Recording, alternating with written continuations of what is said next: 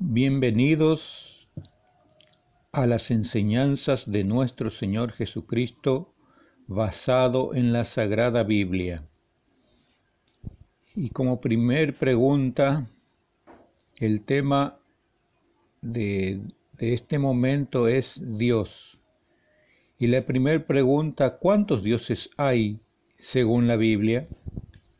Leemos en Efesios capítulo 4 versículo 6, un Dios y Padre de todos, el cual es sobre todo y por todos y en todo. O sea que según la Biblia entonces existe un solo Dios, Padre de todos, el cual es sobre todos y por todos y en todos. Pero, ¿cuál es la naturaleza de Dios? En San Juan capítulo 4 versículo 24 leemos, Dios es espíritu, y los que le adoran en espíritu y en verdad es necesario que adoren. La respuesta entonces a cuál es la naturaleza de Dios, Dios es espíritu. ¿Cuáles son las tres personas de la Trinidad o de la divinidad? Leemos en segunda de Corintios capítulo 13, versículo 14, la gracia del Señor Jesucristo, el amor de Dios y la comunión del Espíritu Santo sean con todos, con todos vosotros. Amén. Aquí para decir que Dios sea con todos nosotros o con todos vosotros, dice la gracia del Señor Jesucristo, el amor de Dios y la comunión del Espíritu Santo. O sea, las tres personas de la divinidad son el Señor Jesucristo, el amor de Dios y la comunión del Espíritu Santo, o sea, Jesucristo, Dios el Padre y el Espíritu Santo. ¿Cómo es el carácter de Dios? Leemos en primera de Juan capítulo 4 versículo 8, el que no ama no ha conocido a Dios, porque Dios es amor. ¿Cómo es el carácter de Dios entonces? Dios es amor. Dios no tiene amor como los seres humanos. Dios es amor. Si Dios dejara de tener amor, dejaría de ser Dios. ¿Cómo nos considera Dios? Leemos en Primera de Juan 3, 1 y 2. Mirad cuál amor nos ha dado el Padre para que seamos llamados hijos de Dios. Por esto el mundo no nos conoce, porque no le conoció a Él. Amados, ahora somos hijos de Dios, y aún no se ha manifestado lo que hemos de ser, pero sabemos que cuando Él se manifieste seremos semejantes a Él, porque le veremos tal como Él es. Entonces, ¿cómo nos considera Dios? Dios nos considera sus hijos. ¿Se preocupa Dios por nuestros problemas? En Salmos 41 al 3 leemos lo siguiente. Pacientemente esperé a Jehová y se inclinó a mí y oyó mi clamor y me hizo sacar del pozo de la desesperación, del, del lodo cenagoso, puso mis pies sobre peña y enderezó mis pasos, puso luego en mi boca cántico nuevo, alabanza a nuestro Dios verán esto mucho y temerán y confiarán en Jehová. Entonces, ¿se preocupa Dios por nuestros problemas? La Biblia responde, y se inclinó a mí y oyó mi clamor. Si la Biblia dice que Dios se inclinó a mí y que oyó mi clamor, evidentemente es porque se preocupa por nuestras necesidades. ¿Qué debo, ¿Qué debo hacer o qué debería hacer usted al conocer todas estas cosas respecto de Dios? Éxodo 27 nos recomienda, no tomarás el nombre de Jehová tu Dios en vano, porque no dará por inocente Jehová al que tomare su nombre en vano.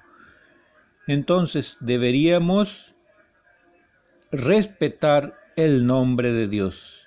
¿Qué más deberíamos hacer tú y yo al saber todas estas verdades acerca de Dios? Leemos allí en Hechos capítulo 5 versículo 19, respondiendo Pedro y los apóstoles dijeron, es necesario obedecer a Dios antes que a los hombres. Entonces, es necesario obedecer a Dios.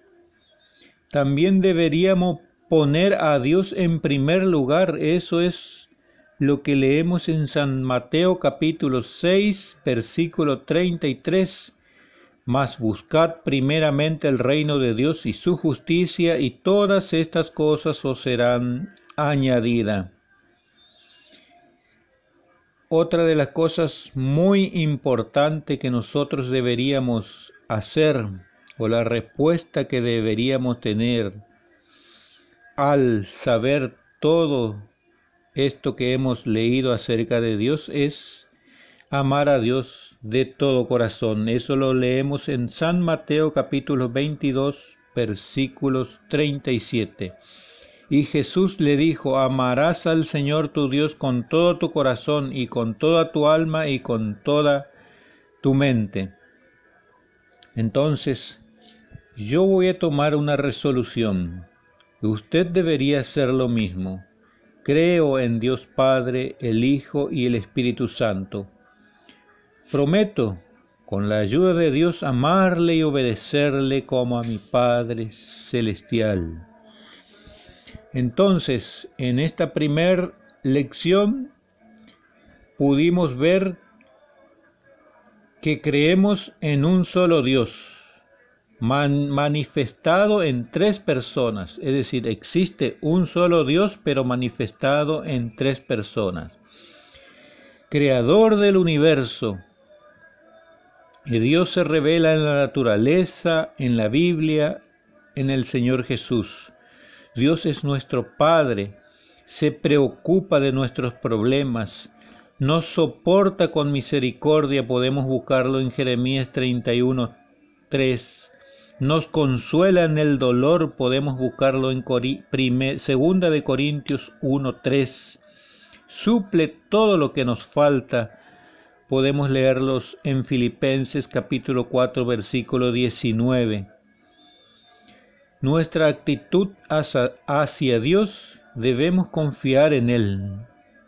Salmos 52, 8. Guardar sus mandamientos, lo leemos en Eclesiastés 12, 13. Si le obedecemos siempre nos irá bien, leemos en Romanos 8, 28. La desgracia y los sufrimientos de la humanidad son el resultado de su alejamiento de Dios. El profeta Jeremías habla de lo terrible de ese error. Porque dos males ha hecho mi pueblo. Me dejaron a mí fuente de agua viva y cavaron para sí cisternas, cisternas rotas que no tienen agua. Eso lo leemos en Jeremías 2.13. La única solución es volver a Dios el, doctor Andrew Conway Ivy, afamado profesor de la Universidad de Illinois, dijo, Creer en Dios proporciona el único, el más completo, esencial y racional significado a la existencia. El filósofo, Will Durham agrega, el gran problema de nuestros días no es el comunismo contra el individualismo, ni Europa contra América, ni aun el Oriente contra el Occidente. Nuestro problema es el hombre, es si el hombre puede soportar vivir sin Dios. Lo maravilloso es que apenas demos un paso hacia Dios, lo encontraremos esperándonos con amor y misericordia. Leamos en nuestras Biblias Efesios 2, versículos 4 y versículo 5. Pero algunos dicen, no creo en Dios porque no lo veo. Pero hay muchas cosas en las cuales creemos sin verlas. Por ejemplo, la electricidad, el viento, el amor. Otros dicen, no creo porque no entiendo a Dios. Un sabio incrédulo caminaba por una playa pensando cómo comprender a Dios. De pronto vio a un niño que sacaba agua del mar con un caracol y la vaciaba en un pozo abierto en la arena. ¿Qué estás haciendo, hijito? Le preguntó. Quiero vaciar el mar en este pozo, dijo el niño. Ah, se dijo el sabio, es lo que yo intento ante el océano de lo infinito. Quiero vaciar todo en mi mente finita. ¿Quiénes no creen en Dios? Dice el necio en su corazón no hay Dios, eso lo leemos en Salmos 14.1. ¿Qué dicen los hombres de ciencia acerca de Dios? Sir Isaac Newton, el famoso descubridor de la ley de la gravitación universal, declaró el orden admirable de los planetas y de los cometas no puede proceder sino del plan y según la orientación de un ser omnisciente y omnipotente. De ahí se sigue que Dios es, en efecto, un Dios divino, sabio y omnipotente, un ser que está sobre todo y que es infinitamente sabio. El doctor Werner von Von Braun, inventor de cohetes interplanetarios, dijo, nuestra necesidad de Dios no se basa solamente la admiración y el temor. El hombre necesita la fe así como precisa alimento, agua y aire. En la Biblia se encuentran maravillosas promesas para los que confían en Dios. Los que aman a Dios, a los que aman a Dios, todas las cosas ayudan a bien, leemos en Romanos 8:28. Si Dios por nosotros, ¿quién contra nosotros? Leemos en Romanos 8:31. Dios puede suplir todas nuestras necesidades en Filipenses 4:19. ¿Qué debemos hacer para que Dios esté con nosotros y nos proteja? Anhela de todo corazón a Dios. Salmos 42:1 obedecer a Dios y guardar sus mandamientos, Eclesiastés 12:13, poner a Dios sobre todas las cosas, San Mateo 6:33, amarle de todo corazón en San Mateo 22:37. Félix de Nola, devoto cristiano, huía por las montañas perseguido por sus enemigos, llegó a una cueva y se refugió en ella, una araña tejió una tela que cubrió la entrada de la gruta. Los perseguidores al ver telaraña siguieron de largo. Entonces Félix dijo, ¿Dónde está Dios? La telaraña es muralla. Donde, donde no está, la muralla no es más que una telaraña. De esta manera llegamos al primer estudio de la guía de estudios de la Biblia según las enseñanzas de nuestro Señor Jesucristo basado en las sagradas escrituras. Los esperamos para el siguiente episodio. Muchas gracias.